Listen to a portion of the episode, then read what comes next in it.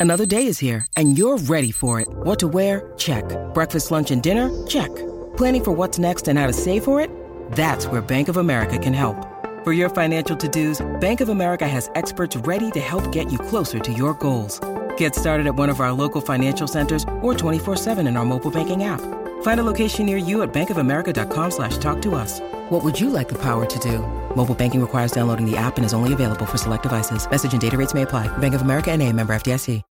When you need mealtime inspiration, it's worth shopping Kroger, where you'll find over 30,000 mouthwatering choices that excite your inner foodie. And no matter what tasty choice you make, you'll enjoy our everyday low prices, plus extra ways to save, like digital coupons worth over $600 each week. You can also save up to $1 off per gallon at the pump with fuel points. More savings and more inspiring flavors make shopping Kroger worth it every time. Kroger, fresh for everyone. Fuel restrictions apply.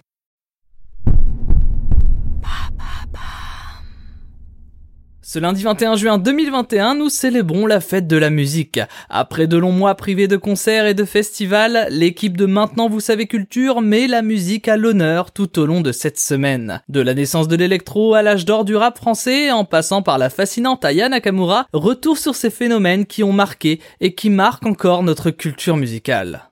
Qu'est-ce que c'est le Hellfest? Merci d'avoir posé la question.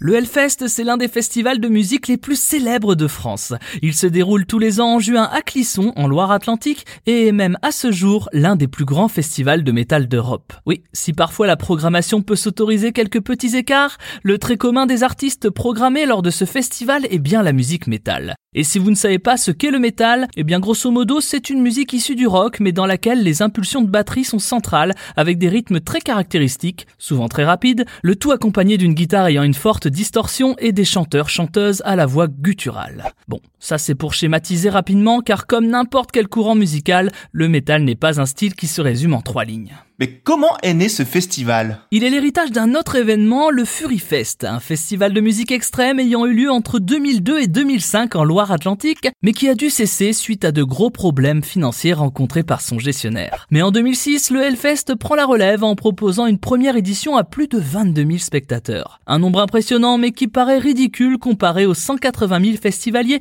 qui peuvent maintenant être accueillis sur les trois jours de festival. Mais à l'époque, pour ne pas effrayer les élus locaux, les deux créateurs du Hellfest Benjamin Barbeau et Johan Lenevé ont présenté le projet comme un petit festival dans l'esprit des vieilles charrues, sans mentionner le fait qu'il n'y serait joué que du métal, du punk et des musiques hardcore. Derrière ça, tout se goupille bien, la première édition est lancée et voit sa programmation nourrie de groupes majeurs comme Motorhead et Apocalyptica. Et pourquoi est-ce devenu si emblématique? C'est vrai qu'étant donné la relative jeunesse du festival, on peut se demander pourquoi il a un tel écho dans le monde de la musique.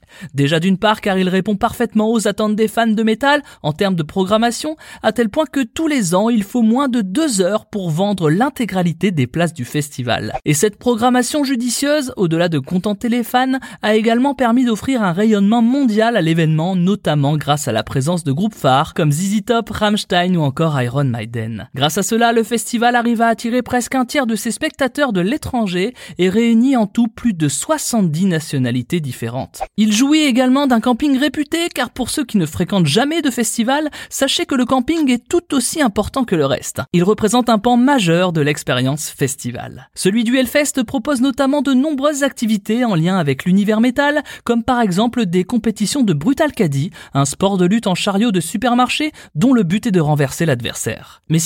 Est aussi connu, ce n'est pas uniquement grâce au Brutal Caddy, mais c'est parce qu'il est avant tout considéré comme un lieu de pèlerinage pour les fans de cette musique. Le sociologue Corentin Charbonnier, qui s'est intéressé de très près à l'événement au point d'en faire une thèse, parle d'un rite de passage. Il y a selon lui ceux qui ont fait le festival et ceux qui ne l'ont pas fait. Alors si vous aimez le métal et que vous n'êtes jamais allé au Hellfest, vous savez ce qu'il vous reste à faire. Bon, pas tout de suite évidemment, car après avoir dû annuler l'édition 2020 et l'avoir remplacée par une édition virtuelle Hellfest From Home, il est très possible que celle de 2021 subisse le même sort.